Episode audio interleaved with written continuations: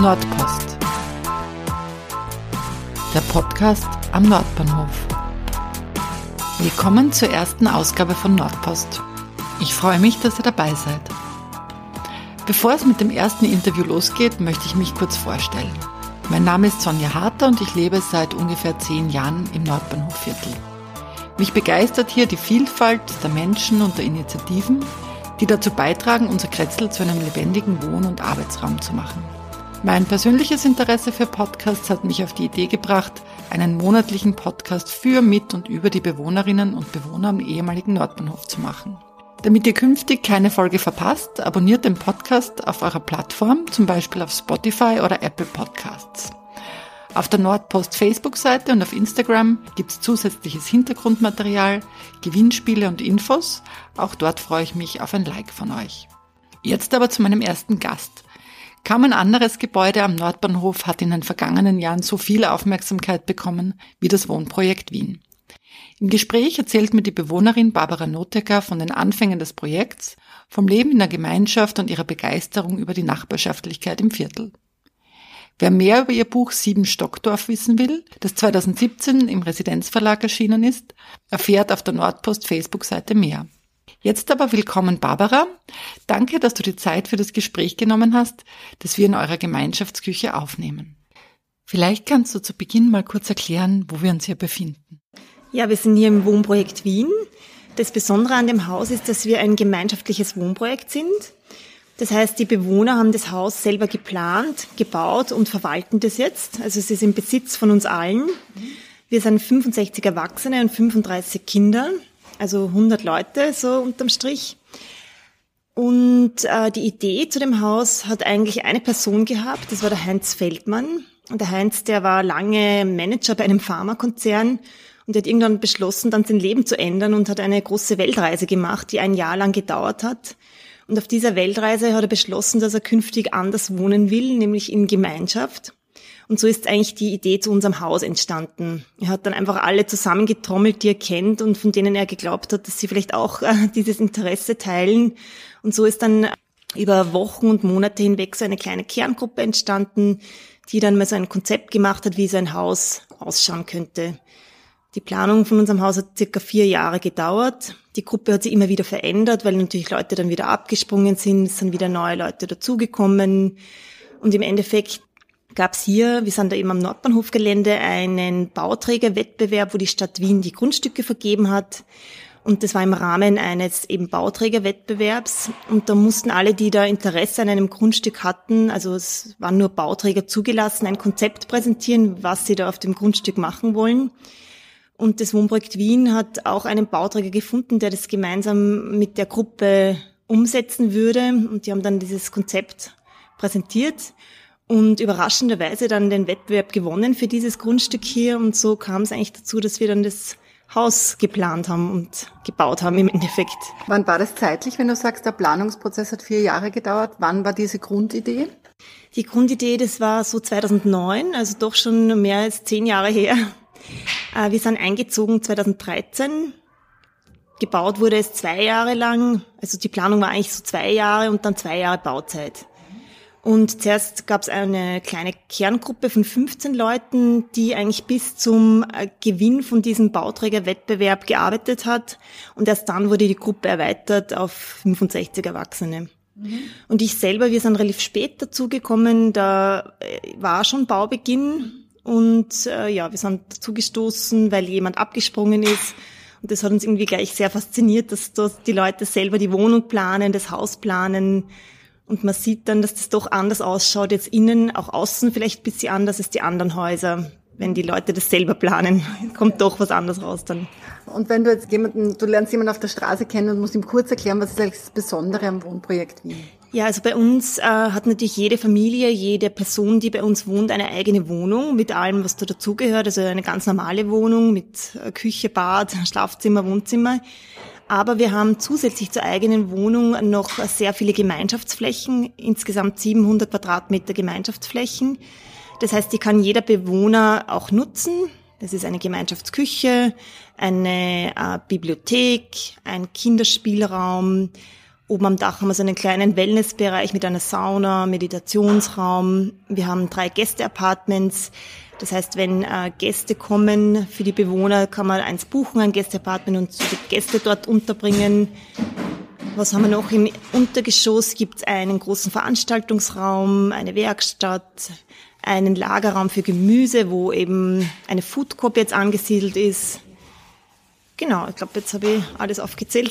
Und im Erdgeschoss unseren Salon am Park. Das ist so ein kleines Kretzelcafé mit, äh, mit einer kleinen Kreislerei dabei. Das wird auch von euch betrieben?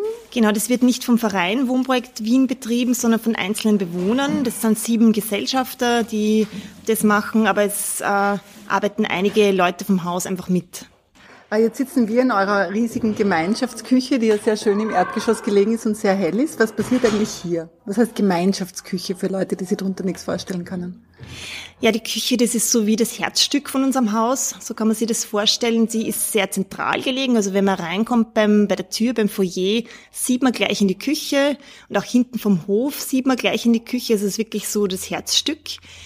Da wird ge gemeinsam gekocht. Also es gibt jeden Tag unter der Woche einen Mittagstisch, wo die Leute aus dem Haus, die untertags zu Hause sind, gemeinsam kochen. Und plus, das ist eigentlich der Hauptteil, Leute, die hier arbeiten. Wir haben ein großes Architekturbüro im Erdgeschoss, die kochen hier gemeinsam. Und das ist freiwillig natürlich, also das ist kein Zwang oder so, dass man da mitmachen muss. Da kann man mitmachen. Und es gibt dann so ein Kochrad, wo man sich eintragen muss. Da kommt man circa zweimal im Monat dran zu kochen und kann aber den Rest der Woche dann äh, einfach hier essen, ohne dass man irgendwas kochen muss oder so. Wie finanziert sie das? Also wer kauft da ein? Immer der, der kocht, oder? Der, der kocht, der kauft ein. Es gibt dann einen Beitrag, einen Essensbeitrag von drei Euro. Und je nachdem, wie viele Leute eben teilnehmen, meistens sind es dann doch so 20, 30 Leute, äh, wird eben für so viele Leute gekocht. Was findet hier noch statt? Ja, also man kann das privat buchen sozusagen, wobei Buchen jetzt ähm, so abläuft, dass es eine Liste gibt, wo man sich eintragen kann. Das heißt, wenn man ein privates Fest hat, kann man das hier feiern. Kindergeburtstage sind sehr beliebt, weil hier im Anschluss gleich der Kinderspielraum ist. Oder wenn man eine größere Familienfeier hat, ist das sehr praktisch, dass man das nicht in der eigenen Wohnung machen muss, sondern einfach hier runtergehen kann und da die Party machen kann. Aber es kann nie jetzt irgendwie exklusiv reserviert sein. Also es muss immer offen bleiben für die anderen Leute aus dem Haus.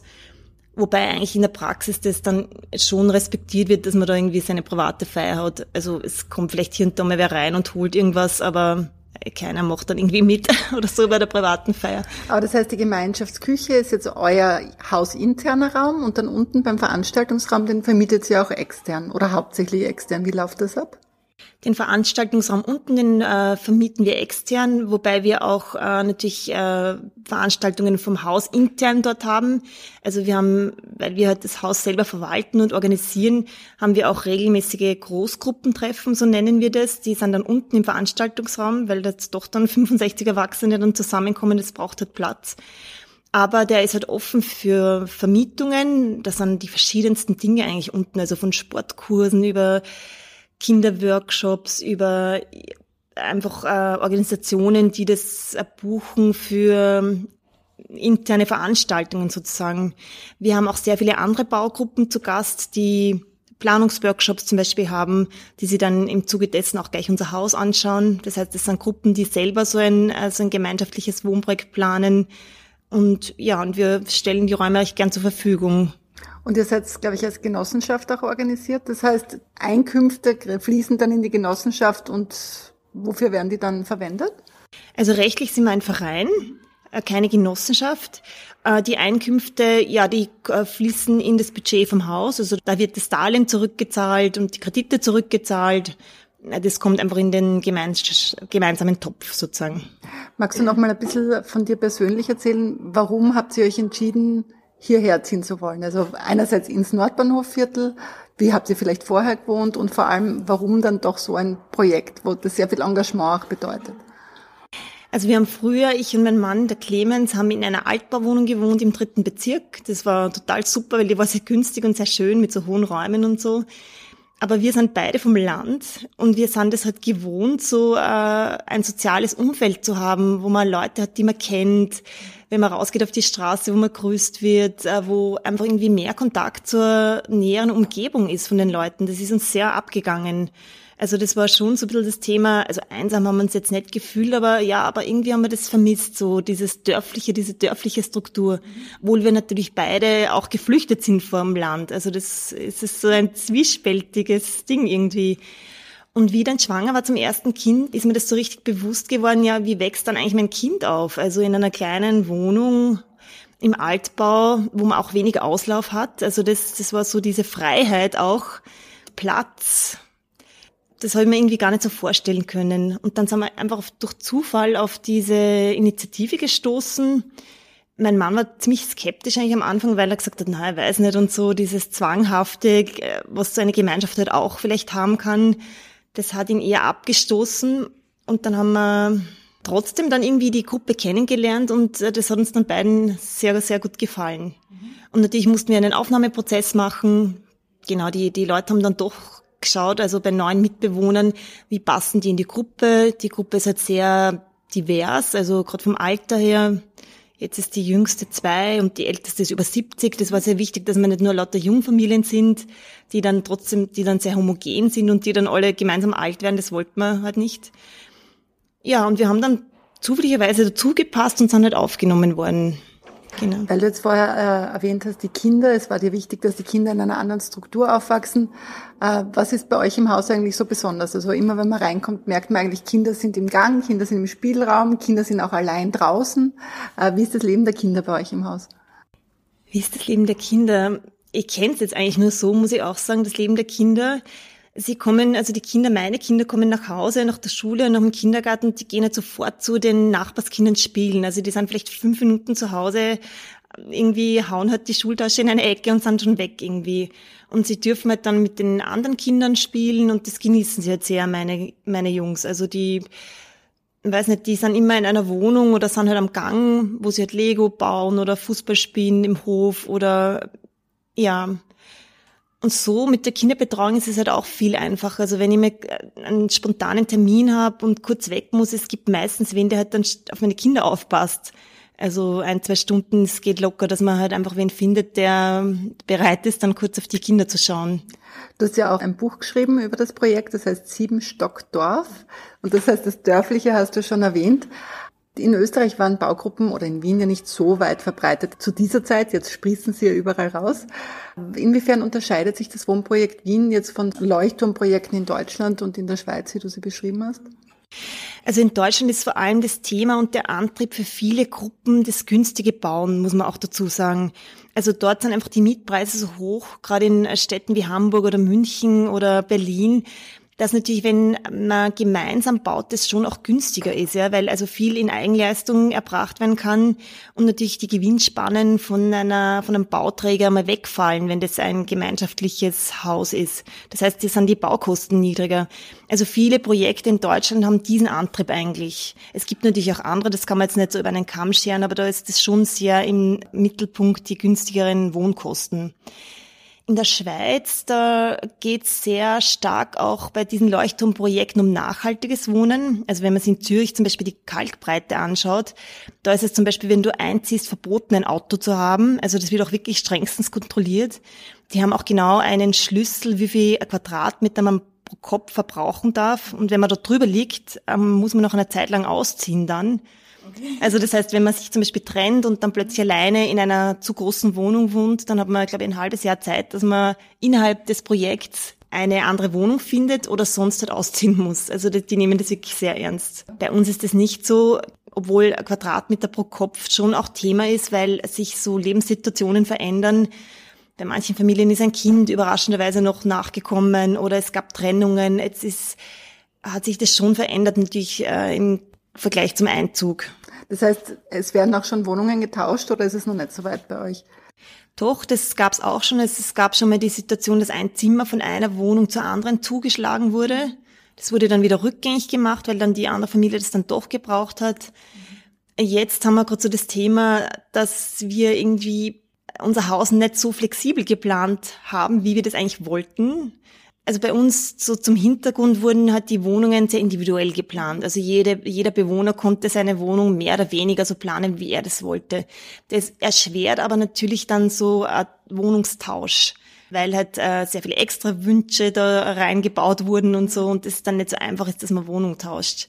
Also wenn wir das Haus nochmal bauen würden, dann würde man die Wohnungen eher standardisiert machen, mhm. dass man dann leichter Wohnung tauschen kann. Und auch vielleicht so Zimmer bauen, die zwischen zwei Wohnungen sind, wo man einfach Zimmer auch von einem, von einer Wohnung zur anderen schlagen könnte.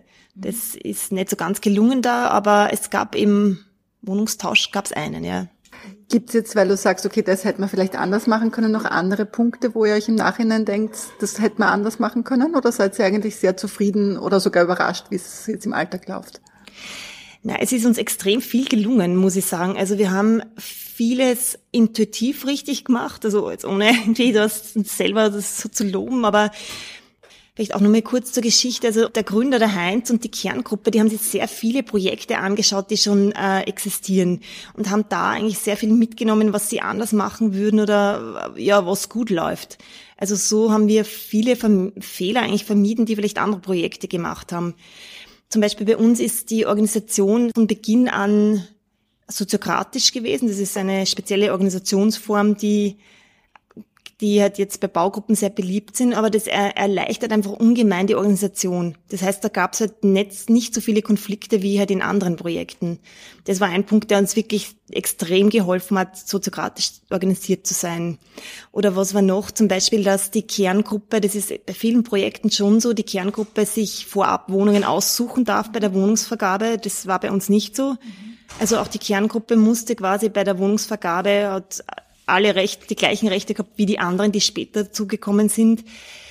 Das ist für die Gruppe einfach besser, weil es da nicht so ein Gefälle gibt zwischen den alten Hasen, die das irgendwie initiiert haben, und denen, die später dazugekommen sind. Also drum, es gab es bei uns nicht und drum sind alle gleich irgendwo. Ja. Das ist für die Gruppe gut. Weil du jetzt vorhin die Soziokratie erwähnt hast, vielleicht kannst du für die Hörer, die das noch nicht kennen, ganz kurz skizzieren, wie das funktioniert und was es eigentlich ist. Ja, das ist eine Organisationsform, die für nicht hierarchische Gruppen gedacht ist. Es geht auch, wird auch bei Unternehmen angewandt, aber es ist vor allem jetzt so für Vereine oder Baugruppen recht interessant. Und da geht es darum, wie man zu einer Entscheidung kommt in einer Gruppe, wo alle gleichberechtigt sind. Also wo keiner jetzt von oben herab anschafft, so machen wir sondern wo halt viele Leute gleichberechtigt zu einer Lösung kommen sollen. Und im Unterschied zur Basisdemokratie, wo jetzt wird so lange geredet, bis man auf einen grünen Zweig kommt, ist es in der Soziokratie so, es liegt immer ein konkreter Vorschlag am Tisch und dann kommt einfach jeder zu Wort und der Vorschlag, der den geringsten Widerstand hat, wird dann angenommen. Genau, also da ist die Latte niedriger sozusagen als in der Basisdemokratie, weil nicht der Vorschlag, der allen am besten irgendwie gefällt, äh, angenommen wird, sondern der, wo es am wenigsten Widerstand gibt. Mhm. Also verkürzt gesagt. Und das hat sich bei euch als ideal erwiesen, oder? Ja, es ist wirklich sehr ideal. Und die Soziokratie teilt halt äh, alle Aufgaben einer Organisation in Untergruppen ein, also in sogenannten Arbeitsgruppen. Das heißt, es sind dann kleinere Gruppen, also nicht 65 Leute, sondern halt meistens dann so fünf bis zehn Leute in einer Arbeitsgruppe, die dann auch relativ autonom über ihre jeweiligen Angelegenheiten entscheiden dürfen. Und erst wenn es wirklich die ganze Gruppe betrifft, wie beispielsweise die Miethöhe oder so, wird es dann der ganzen Gruppe vorgelegt, aber sonst entscheiden eigentlich die Untergruppen. Also ein Beispiel ist so Garten, sehr einfache Dinge wie, ja, welche Pflanze setzen wir wohin oder welche Obstbäume bestellen wir. Das entscheiden dann die zehn Leute, die in der Gartengruppe sind. Also da muss, müssen nicht 65 Erwachsene dann diskutieren, ob man jetzt einen Apfel oder einen Birnbaum setzt, sondern das können die wirklich selber machen. Ja. Was würdest du sagen, wie viel Arbeit steckt jeder von euch in das Wohnprojekt rein pro Monat? Also wir haben am Anfang in der Planungsphase und in der Bauphase die Regel gehabt, dass jeder elf Stunden pro Monat investieren soll an Energie und Zeit sozusagen. Das ist mehr oder weniger, haben das ich, die meisten sich so an diesen, an das gehalten. Mhm. Also es gibt immer Leute natürlich, die weniger machen, aber es gibt immer auch Leute, die mehr machen. Aber es gab halt auch keine Sanktionen. Unterm Strich hat es gut funktioniert, weil es halt so eine Orientierung gab, wie viel man fürs Haus machen soll. Und ja, wir sind jetzt da im Haus, also es hat funktioniert, also es sind alle Arbeiten sozusagen erledigt worden. Und jetzt in der Wohnphase, also wo wir da wohnen, ist einfach weniger zu tun auch, also das merkt man schon, es ist nicht mehr so, dass wir jede Woche hunderte Entscheidungen treffen müssen oder so, das ist, hält sich jetzt echt in Grenzen. Wie ist es mit dem Putzen? Habt ihr da eine externe Firma oder ist es ein Radl? Also jetzt die Gemeinschaftsräume und die? Ja, wir haben einen Putzmann, der also äh, unser Haus reinigt. Das wird über die Betriebskosten abgerechnet. Wir haben am Anfang gedacht, wir machen das selber in so einem Putzradl, aber das haben wir, glaube ich, zwei Monate gemacht und dann wieder aufgehört, weil es einfach wirklich ein Wahnsinn ist, selber das Haus zu putzen. Ja, also wenn da hat keiner irgendwie Energie gehabt, dann. Und das macht man auch unterschiedlich gut, oder? Also ich kann zum Beispiel voll schlecht putzen und andere werden schockiert, während ich immer denke, voll super. Also. Ja, na, ich habe einfach nie Zeit gehabt. Also dann nur das Foyer putzen. Ich kann mich erinnern, ich bin einmal am Ostermontag irgendwie von zu Hause, von Oberösterreich zurückgekommen und dann habe ich gewusst, ich muss jetzt nur das Foyer putzen. Also ich habe fast zum Weinen angefangen, weil ich irgendwie keine Energie mehr hatte, irgendwie da dann äh, ein Foyer nur zu reinigen. Und es wurde dann sehr schnell, das haben andere ähnlich empfunden, das haben wir dann sehr schnell geändert dann. Jetzt seid ihr ja komplett, aber es kann sich ja immer was ändern. Was müsste man jetzt machen, um bei euch reinzukommen, unter Anführungszeichen? Ja, also wir haben eine Warteliste, also so eine Interessentenliste. Also ähm, man müsste mal da draufstehen und sein Interesse bekunden. Wenn dann wirklich eine Wohnung frei ist, wird zuerst mal geschaut, äh, wie viele, wie wie groß ist die Wohnung, für wie viele Personen ist die. Also was bei uns nicht geht, ist, dass eine Person eine 100 Quadratmeter Wohnung bewohnt. Also es muss schon irgendwie von den Quadratmetern und von der Anzahl der Köpfe zusammenpassen. Da äh, schließen sich dann schon viele Personen dann mal aus. Ja, also wenn man das mal schaut, Quadratmeter, Anzahl der Personen. Was noch? Ja, also man muss ähm, Gemeinschaft mögen. Also das ist schon auch wichtig. Das war auch bei dem Auswahlprozess für die Gruppe sehr wichtig, weil man dann oft gemerkt hat, okay, die, die Bewerber finden das sehr toll, dass das so ein schönes Haus ist mit so einer schönen Architektur, aber sind eigentlich überhaupt nicht an der Gemeinschaft interessiert. Also das ist, das geht halt leider auch nicht, weil wir doch ein gemeinschaftliches Haus sind. Wobei natürlich Gemeinschaft kein Zwang ist in dem Sinn, aber trotzdem hat man was mit seinen Nachbarn zu tun und das sollte man halt schon mögen. Ja, und dann wird halt einfach geschaut, wer da am besten passt, auch von der Mischung, von den Leuten her ist schwer. Also wir haben dann oft auch gelost, weil man uns, weil einfach so viele tolle Kandidatinnen und Kandidaten waren, dann haben wir einfach irgendwie per Münze dann gelost, wenn wir wirklich nicht uns entscheiden konnten. Okay, ist sicher besser, als das Ranking zu machen und sagen, der hat ein Prozent mehr Stimmen oder so. so na, na, so nicht. Also es wird dann eher diskutiert, wer passt äh, besser und warum. Das macht halt auch eine kleine Gruppe, eine Arbeitsgruppe, diesen Auswahlprozess. Also das entscheiden auch nicht alle 65 dann, äh, wer jetzt da am besten passt, sondern es machen dann vielleicht fünf, sechs Leute oder so. Und die diskutieren halt ja, ähm, warum passen die, welche, weiß nicht, Interessen haben die, ja, verschiedene Kriterien einfach. Gibt es irgendwas, was ihr jetzt in der näheren oder auch ferneren Zukunft plant? Irgendwelche großen Projekte, die ihr umsetzen wollt mit dem Haus, im Haus? Also bei uns ist schon das Thema gerade sehr stark so unser ökologischer Fußabdruck, also der CO2-Fußabdruck.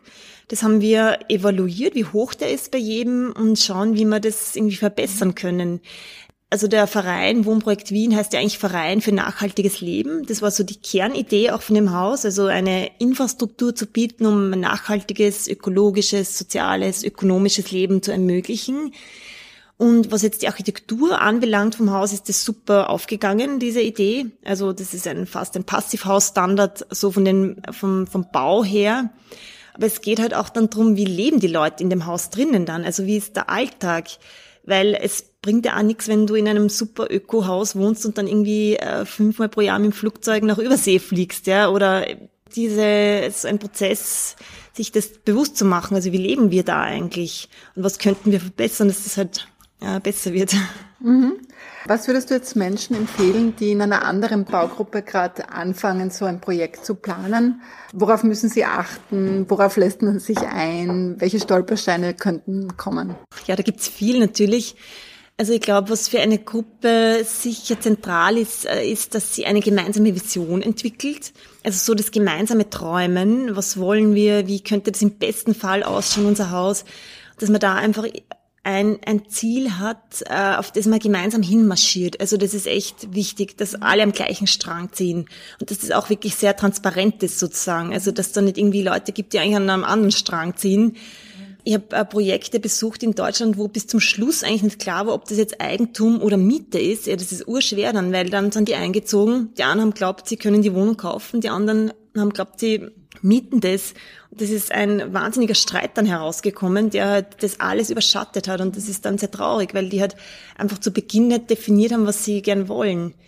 Also ich glaube, das ist einfach wirklich toll für Gruppen, so eine gemeinsame Vision zu haben. Und das haben wir auch gemacht. Also wir sind, haben wirklich so ein ganzes Wochenende uns Zeit genommen, und, um eine Vision zu finden für das Haus. Das ist so das eine. Das andere ist vielleicht auch, dass Gruppen, die arbeiten sehr viel dann äh, für das Haus, sehr sachbezogen, die ganze Planung, Finanzierung, da gibt es ja hunderte Themen, die so ein Haus erfordert aber dass auch die Gruppenbildung, also das Gemeinschaftsgefühl, ähm, diese Freude an, an den anderen, das soll auch irgendwie lebendig werden. Und wir haben dann einfach immer geschaut, dass wir halt genug Zeit haben, gemeinsam zu feiern oder irgendwas Lustiges zu machen und nicht nur gemeinsam zu arbeiten, wo halt einfach auch die Gemeinschaft entstehen kann. Mhm. Also natürlich ist Arbeiten entsteht auch eine Gemeinschaft, aber halt so das äh, was anderes und gemeinsam irgendwie Zeit zu verbringen und das, das schön zu machen. Macht ihr das nach wie vor, dass ihr so Gemeinschaftswochenenden oder so habt? Ja, das macht man nach wie vor. Also es, äh, wir fahren einmal pro Jahr auf ein Gemeinschaftswochenende. Es klingt irgendwie verrückt, weil wir eh das ganze Jahr gemeinsam da wohnen. Aber im Alltag ist es trotzdem was anderes. Also jeder arbeitet oder die meisten arbeiten und sind irgendwie eingespannt so im Alltag. Aber dann ist es so ein Wochenende Auszeit, wo man halt bewusst sich wieder mit den Nachbarn irgendwie hinsetzt, plaudert. Und meistens haben wir auch ein Thema dann. Also, und beim nächsten Gemeinschaftswochenende, das im April, glaube ich, ist dann eh das Thema ökologischer Fußabdruck dann nochmal. Zum Schluss noch ein bisschen, das Nordbahnhofviertel wächst ja ganz stark. Also wir wohnen da seit zehn Jahren und es ändert sich halt ständig. Was gefällt euch oder gefällt dir besonders an der Gegend für Leute, die jetzt vielleicht erst herziehen wollen und sich überlegen, ob sie herziehen sollen? Also ich finde die Lage vom Nordbahnhofgelände super, also weil sie einfach total zentral ist, an der U-Bahn gelegen und einfach wirklich super schnell in der Innenstadt aber du hast eine super Anbindung an Grünflächen. Also du bist sofort auf der Donauinsel, der Prater ist ums Eck, der Augarten ist ums Eck. Das finde ich echt super. Und irgendwie ist es auch so schön zu sehen, so mitzubekommen, ganz hautnah, wie so ein neues Stadtviertel entsteht. Und ich habe so das Gefühl, das ist schon ein, wirklich ein Kretzel, das sich super entwickelt, weil einfach auch so Nachbarschaften jetzt auch nicht nur in unserem eigenen Haus, sondern auch zwischen den Häusern so entstehen. Also das finde ich schon, weil jeder, also so vom Land, wenn Leute äh, zu Besuch kommen, die sagen, naja, so ein Nord, also ein Neubauviertel, das ist ja irgendwie so anonym und so, aber das finde ich bei uns im Kretzl überhaupt nicht eigentlich. Also man kennt sie vom Sehen, man trifft sie halt auf einem Café, ja, und plaudert halt mal ein paar Worte miteinander. Das finde ich fast wie in einem kleinen Dorf eigentlich bei uns. Ja, vielen Dank, Barbara, für das interessante Gespräch. Ich bedanke mich bei den Zuhörerinnen und Zuhörern fürs Dabeisein. Ich würde mich sehr freuen, wenn ihr den Podcast abonniert und auch auf unserer Facebook-Seite und auf Instagram eure Kommentare hinterlasst. Und wenn ihr vor allem weiter sagt, dass es diesen Podcast gibt, gerne freue ich mich auch über Vorschläge für weitere Folgen. Es gibt natürlich schon einige Pläne, aber natürlich ist es Sinn der Sache, dass alle etwas dazu beitragen können, dass dieser Podcast langlebig und interessant bleibt. Ja, was gibt's noch zu sagen? Auf unserer Facebook-Seite gibt's ein Gewinnspiel. Das heißt, jeder von euch hat die Möglichkeit, ein Exemplar von Sieben Stockdorf von Barbara Nottecker zu gewinnen. Ich bedanke mich recht herzlich beim Residenzverlag, der das Exemplar zur Verfügung gestellt hat. Was ihr dafür genau tun müsst, erfahrt ihr auf unserer Facebook-Seite. Ihr findet uns unter nordpost.podcast, sowohl auf Facebook als auch auf Instagram. Und ich freue mich, wenn ihr Anfang April, am ersten Samstag im April wieder dabei seid bei der zweiten Folge von Nordpost. Ciao!